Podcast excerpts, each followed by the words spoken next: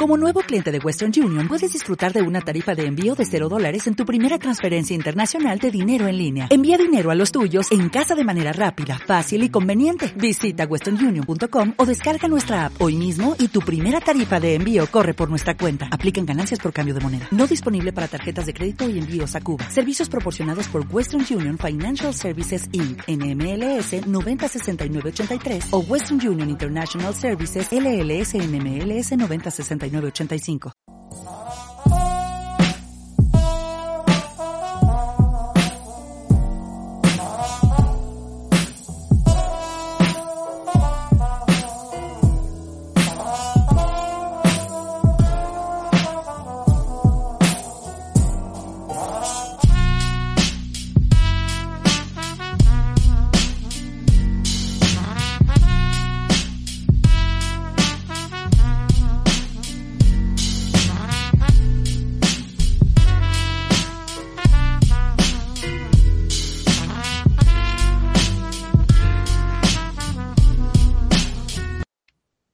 Buenas, buenos días, buenas tardes, buenas noches, ¿cómo andan? Eh, acá de la Peña de Nola, ahora nos estamos viendo las caras, eh, acá con mi amigo Josecito, Pelican Call. ¿Cómo estamos, mi gente? Por acá. Una nueva forma de vernos. Todos, eh, nuevas Eh, la cositas que temporada se vienen. Avisamos, Arrasa, arrasa. avisamos que se venían cositas. No esperaban que fueran cositas como estas, pero bueno.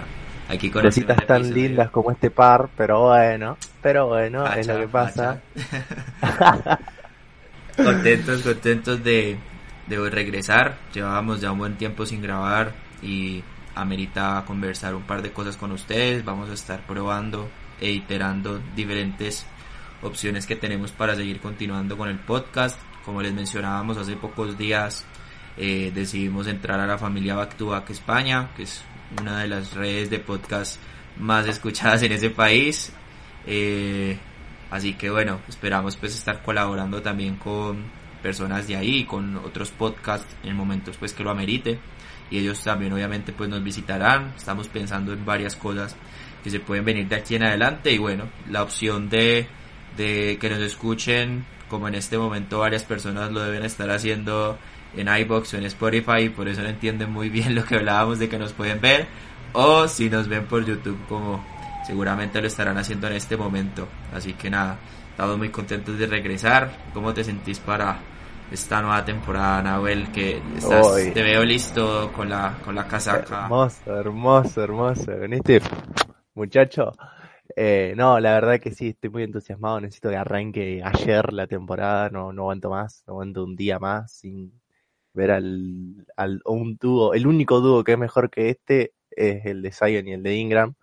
Eh, y la verdad estoy desesperado por verlo. Desesperado. Sí, y para ello vamos a tener ¿no? que esperar al 19 de octubre. Sí, que es el primer oficial. Es el exacto, es el Los primer partido oficial. que te dejan ver un cuarto, pero como siempre los head coach de misteriosos no te dejan ver mucho más que un cuarto, una mitad de partido, pero el espíritu competitivo, como decís vos, 19 de octubre, ya tenemos esa fecha marcada con, Piñada. con sangre. Sí, sí, sí. Eh, no aguanto más, no aguanto más. eh, estoy loco, loco, estoy desesperado por encima todavía faltan dos meses de tristeza de no poder ver al equipo. Eh, pero son dos meses en el que podcast va a seguir evolucionando, creciendo y aumentando en todo, en todo sentido. Sí. Eh, muy felices, gracias a la familia Back to Back por recibirnos, eh, por tener los, los brazos abiertos para recibirnos a nosotros. Eh, gracias a, a todos los, los oyentes que ya teníamos, que bueno, se van a tener que mudar a, a Back to Back. Sí, van- Que van no importa, man, ¿qué importa? Sí, es ¿Qué importa? Es todo para crecer, excelente. todo para crecer, todo para crecer. Y bueno, como mencionabas ahora, el primer juego 19 de octubre, Brooklyn Nets, cabaret completamente, Kevin Durant pidiendo el despido de su propio head coach, eh, luego de que él también hiciera que despidieran a su anterior head coach Kenny Atkinson y del general manager, Sim Marks. Y obviamente el dueño de, de Brooklyn, ni corto ni perezoso, después de los rumores, salió en Twitter a decir que los Brooklyn Nets siempre iban a, a preservar, iban a velar por los intereses de la franquicia, como diciendo, ah, ah, por ahí no es Kevin Durant y bueno, dicen que Pero está elevado el precio que están pidiendo obviamente por Durant, un anotador histórico, uno de los mejores jugadores de la historia de este, de este hermoso deporte. ¿Cómo ves vos esa situación? ¿Qué crees que nos vamos a aprovechar de, Eh. de eso o que por el contrario van a salir con más hambre de, de que dejen de hablar tanto de esa novela y empiecen a hablar de baloncesto? Y mira, yo, todo el mundo sabe abiertamente mi posición sobre las decisiones que ha tomado la front office de los Nets. Mi amor por Steve Nash como head coach es amplio y sarcástico en este momento. Eh, lo odio, detesto cómo juegan los Nets. Eh, yo creo que sí, sí, que si quieren mantener su esencia, tienen que mantener a Steve Nash.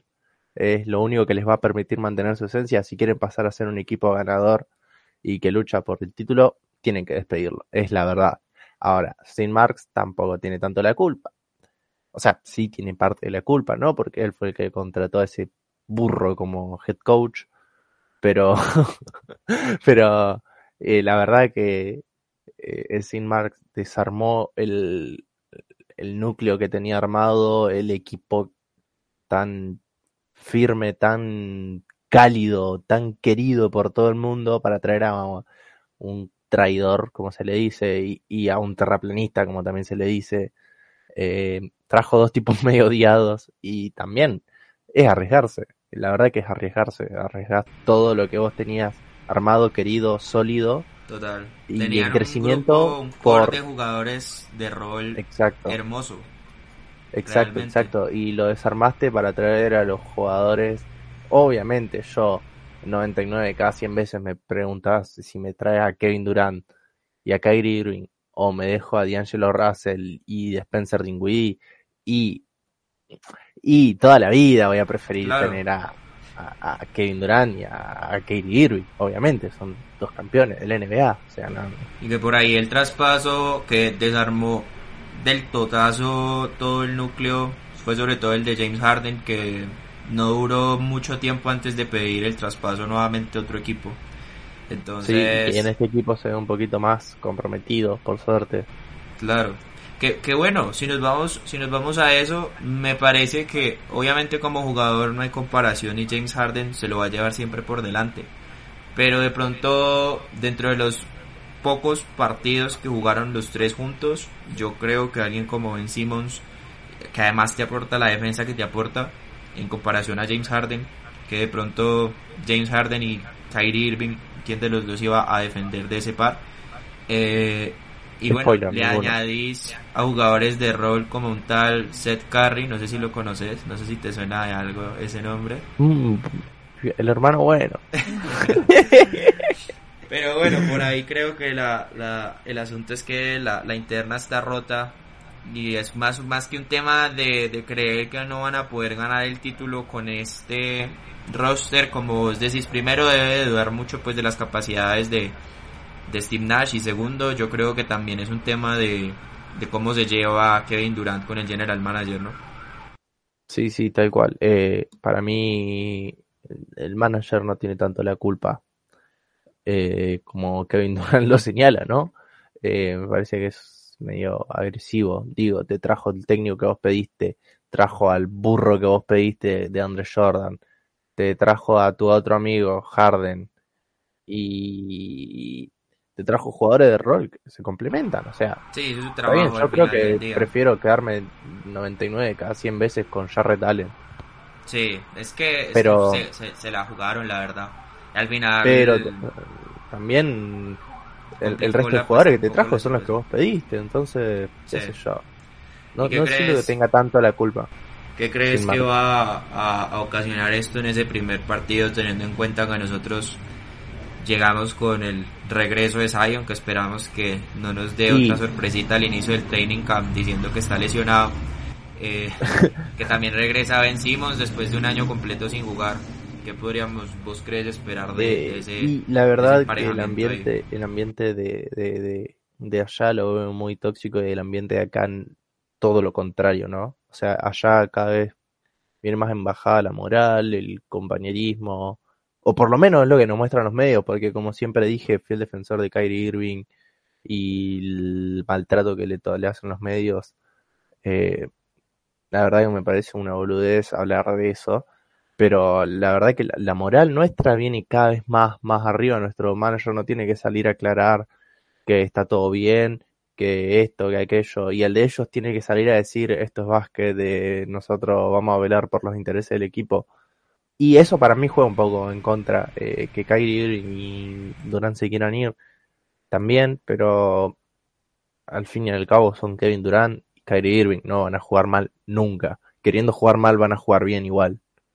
Eh, por ahí lo que sí, si querés que hablemos un poquito más de básquet, eh, lo que veo es que nosotros tenemos un equipo y un manco mucho más largo, mucho más largo, tenemos variantes, que por ahí sí, al no tener tanto rodaje y tanto juego, por ahí no se va a poder pulir al 100% lo, la diferencia de, equipo y de, de, roster que, de roster que tenemos nosotros con ellos, pero aparte teniendo en cuenta que nuestros jugadores del banco son buenos, muy buenos, pero son mucho más jóvenes que los jugadores de banco de ellos.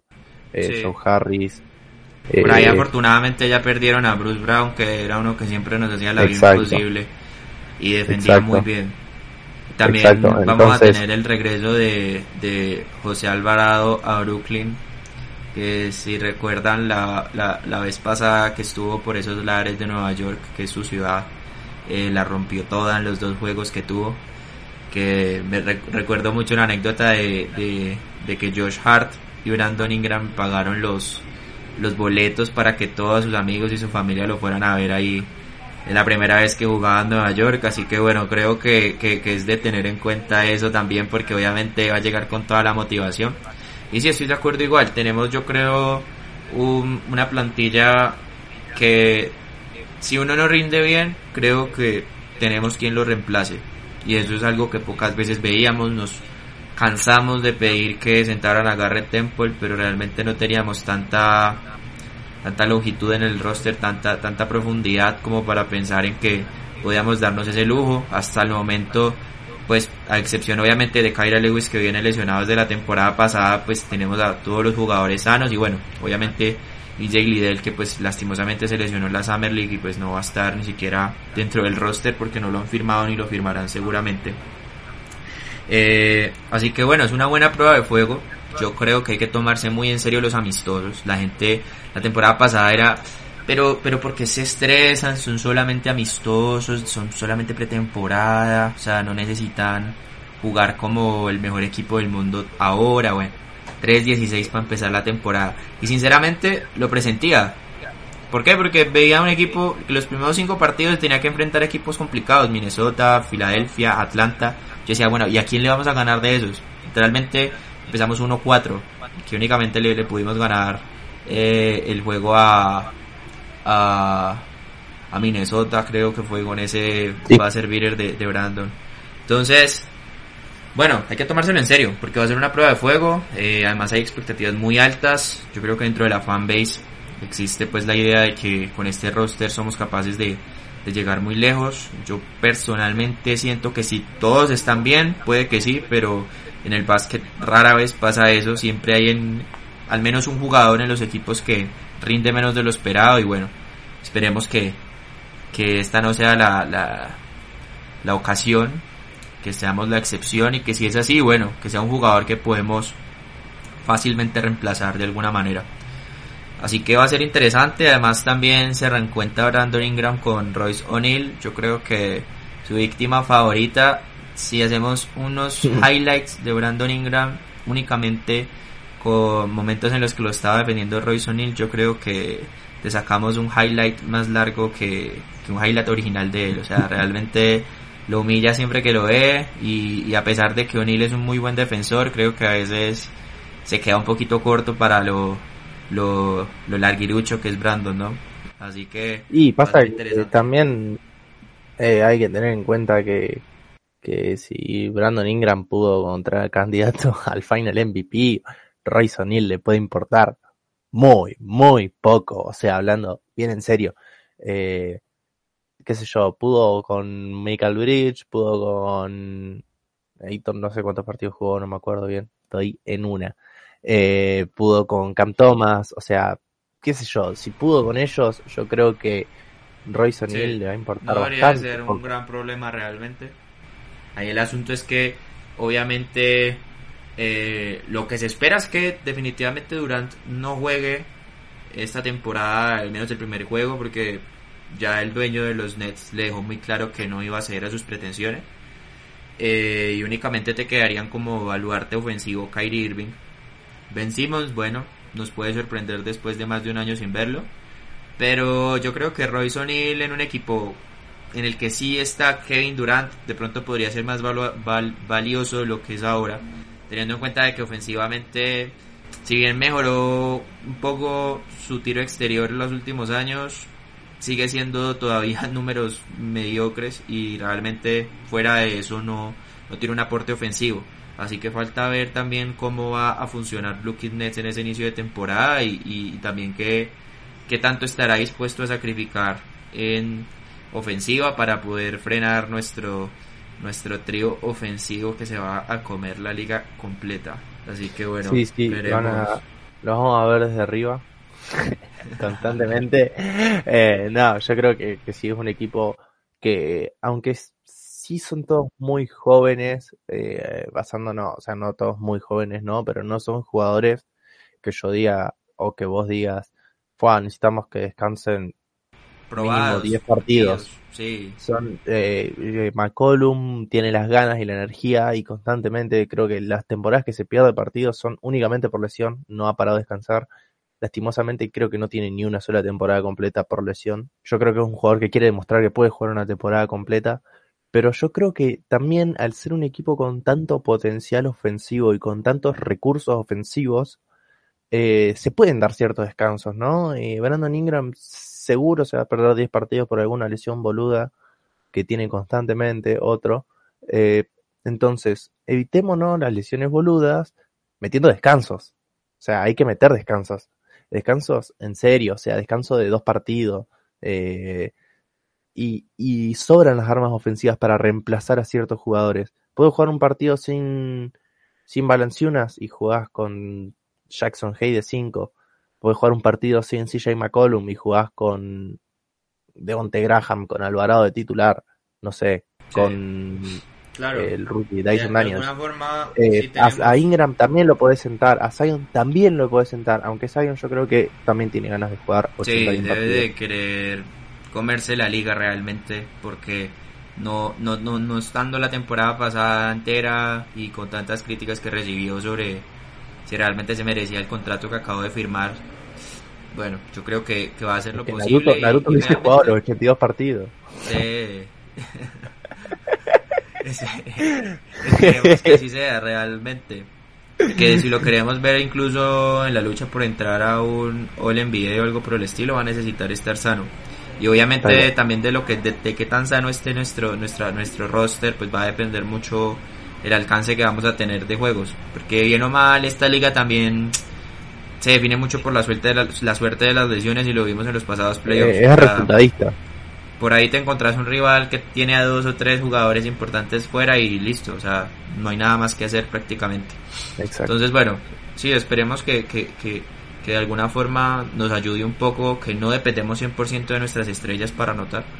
Y uno de los jugadores que yo creo que está en la mira de toda la afición de los Pelicans desde hace un buen rato es Devonte Graham, como vos mencionabas anteriormente, que puede de pronto hacer la función de jugar de base a pesar de que el año pasado demostró que esas 7.5 asistencias que promedió en Charlotte ese año pues se perdieron por algún lado.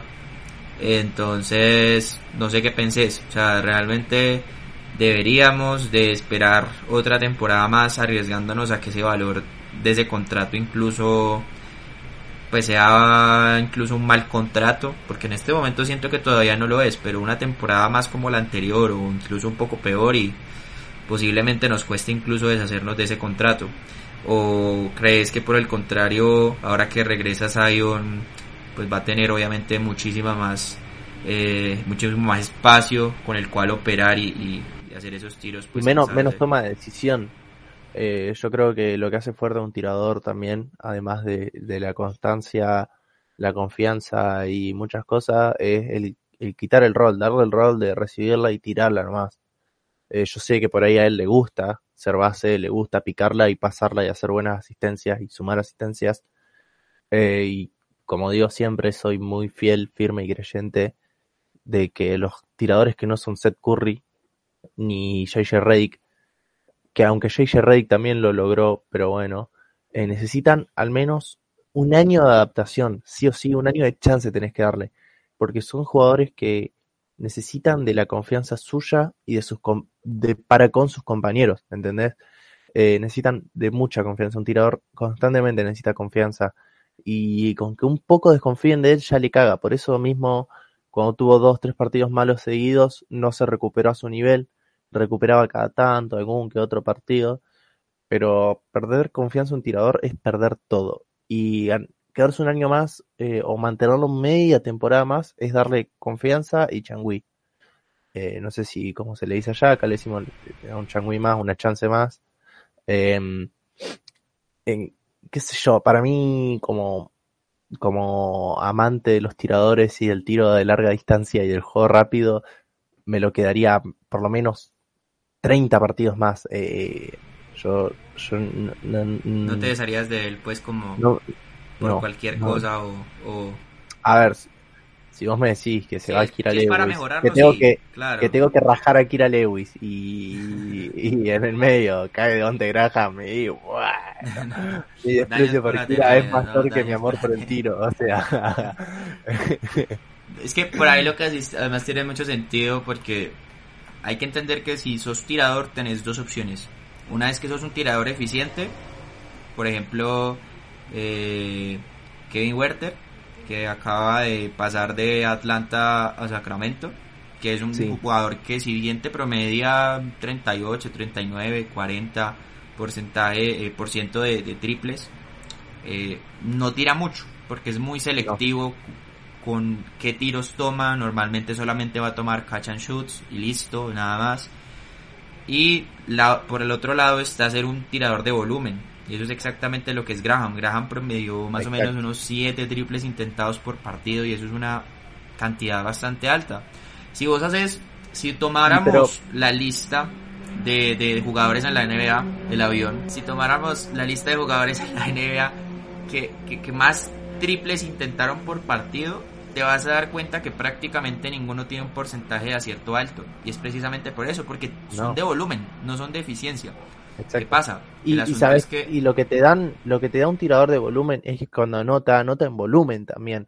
Entonces, si vos tenés dos, tres partidos de Graham anotándote en volumen, son dos, tres partidos en los que te va a meter tres, cuatro triples, son 12, 9, 12 puntos, y en los que en la zona va a liberar mucho espacio, y en los que va a cambiar muchos partidos, porque este rol actual va a ser de sexto, séptimo hombre, que en mi opinión, el actual, y saludo a, a Pels Argentina, que es un pensador de la misma forma, el sexto hombre actual es eh, Jordan Clarkson, eh, tipo perfecto. Eh, es un tipo que entra con un ritmo totalmente distinto y que ya sabes cuál es el ritmo, es un ritmo muy rápido, muy constante de tiro, tiro, tiro, tiro, tiro, tiro, y de anotación, anotación, anotación. Entonces, ese rol en, en Devonte Graham eh, el día que le empieza a salir las cosas o que le salgan ese día las cosas, te va a solucionar el partido todo prácticamente, todo el partido te soluciona, porque que lo vas a meter en el cuarto cuarto, ponele, eh, jugás con eh, Zion de 5 y jugás con Graham, CJ, eh, Ingram, Herb y Zion. y ahí tenés un cuartito ofensivo de la hostia. para, no, para, decir una mala palabra ahora para, los, Para, los nuevos oyentes que, que vamos a tener a partir de, la, no, de la hostia. Eh, te va a solucionar todo el partido el día que Graham la meta. Ahora, yo tengo la paciencia para que Graham la meta. No sé Willy Green, no sé David Griffin no sé, Zion Ingram y Valanciunas. Claro, porque es que también eso te iba a decir, la temporada pasada era diferente, porque no estaba CJ al principio de la temporada y él era el base titular. No estaba Zion Williamson, que tiene un porcentaje de uso del 30 y pico por ciento. Claro, un tirador de volumen está bien. El asunto es, ya no solamente está Graham para meter triples, también está CJ. CJ, por ejemplo, es uno que se mantiene en la mitad entre ser muy eficiente, pero también tomar una buena cantidad de triples por partido. Y claro, obviamente, pues cobra, tiene un salario de All-Star, no se podría esperar menos y también es un, tipo muy inteligente. El asunto es, ¿tendrá Graham la cantidad de tiros que necesita precisamente para generar y para tener esa confianza? En una segunda unidad puede ser, porque igual no vamos a jugar todo el partido con, con, con, con Zion, Ingram y CJ. La cuestión es lo que vos decís, le va a tener esa confianza a Willy Green, porque por ahí, si, si miras por ejemplo lo que hacía Stan Van Gundy eh, en la temporada que estuvo con nosotros, prácticamente no teníamos ningún lapso del partido en el que no estuviera uno entre Alonso, eh, Ingram y Zion que Pero... fueron prácticamente nuestros tres mejores jugadores de esa temporada. Entonces, si eso es lo que va a hacer también eh, Willy Green, pues de pronto va a ser un poquito más difícil que Graham pueda tomar una cantidad de, tiros considerable. Sí, sí, lo que te iba a decir es que hoy en día no es esa solamente una decisión de Stan Gundy. Si vos ves la mayoría de equipos, bueno, el año pasado no te voy a decir los Lakers ni los Clippers, porque perdieron a su segunda estrella toda la temporada, o a su primera, pero la mayoría de equipos, fíjate los Nets, aunque me voy a tener que recurrir al ejemplo de Nash, eh, lastimosamente voy a tener que citar a Nash, eh, ejemplificarme con él. Eh, no hay un lapso en el tiempo en el que no esté ni Harden, ni Kyrie, ni KD. Y así son la mayoría de equipos que tienen estrellas tan marcadas, digamos. No hay un equipo que constantemente tenga cinco, suplentes durante siete minutos, ¿entendés? Eh, la mayoría de equipos hoy en día y la mayoría de esquemas ofensivos hoy en día se recortan a nueve jugadores, ocho, en los que cuando que constantemente hay una estrella en cancha. Eh, entonces, también hay una tensión en cancha a cierta estrella que libera a los suplentes, ¿no? Pero el esquema ofensivo hoy en día es de ocho a nueve jugadores en el que la estrella, una estrella está constantemente en la cancha. Eh, por ahí sí, Willy Green este año tiene un equipo mucho más largo, pero no creo que vaya a cambiar el sistema ofensivo teniendo en cuenta que muchos jugadores son jóvenes también, ¿no? O que van por su segunda temporada. Total. Prácticamente es lo único que conocen de sistemas NBA, lo que, lo que hicieron la temporada pasada. Ahí, ahí el asunto clave y también yo creo es el tema del tamaño. Y es cómo vamos a defender cuando esté Graham en cancha. O sea, cómo, cómo ¿Cómo emparejamos, por ejemplo, en algún momento a CJ y a Graham? Pues cerrando un partido en una posesión ofensiva, obvio, se puede. Digo yo en un cuarto entero, por ejemplo, que de hecho eso fue lo que intentó hacer Willy Green al principio para no para no sentar directamente a Graham. Ahí yo creo yo creo que van a van a ser muchos factores. Obviamente si si tira como él sabía tirar, yo creo que va a ser muy complicado que no vea minutos. El asunto ahí es el tema de la mentalidad del tirador y es lo que vos decís, él va a necesitar la confianza y hay que esperar cuánto va a durar esa confianza, sobre todo teniendo en cuenta que tenemos un calendario eh, complicado. Comenzamos como venimos hablando en el episodio con Brooklyn Nets. No va a ser fácil igual vencerlos independientemente de todo. Tienen la mentalidad de contender. Y bueno, habría que, habría que esperar. Yo creo también a ver un poco cómo se mueven los amistosos. Eh, lo que se espera es que José Alvarado no esté presente al inicio del training camp porque va a jugar AmeriCup con Puerto Rico eh, y, las fechas de eso, la ventana FIBA de clasificación al mundial coincide con las fechas de inicio del inicio del, del training camp. Entonces bueno esperemos que teniendo la oportunidad porque básicamente sería el único jugador detrás de CJ eh, de demostrar de pronto ese hambre que tiene de comenzar a, rendir le sirva para que Willy Green se dé cuenta si definitivamente puede o no puede darle la oportunidad y de pronto compartir rotación con José Alvarado que de alguna forma bueno pueda hacer un esfuerzo extra para para compartir un poco las labores de base y también para, para, para ser prácticamente el doble defensor porque Graham en defensa no realmente no rinde muy bien, ¿no? Eh, no, no, sí, tal cual. Eh, yo creo que, que hoy en día el sexto hombre va a ser Graham. Por más que, que lo quiero mucho a Alvarado, lo quiero mucho a Trey Murphy. Eh, para mí el, hoy el puesto de sexto hombre es de Alvarado. De Alvarado, de Graham. Eh, pero yo tampoco, tampoco veo como que el, el sexto hombre sea tan firme y tan, y tan marcado hoy en día. O sea, puede, puede va a rotar mucho. Sí, porque no tenemos Eh, realmente eh, ningún jugador que amerite decir que es el sexto hombre definitivamente. Seguramente con el, con el, con el avance de la temporada nos iremos, dar, nos iremos dando cuenta.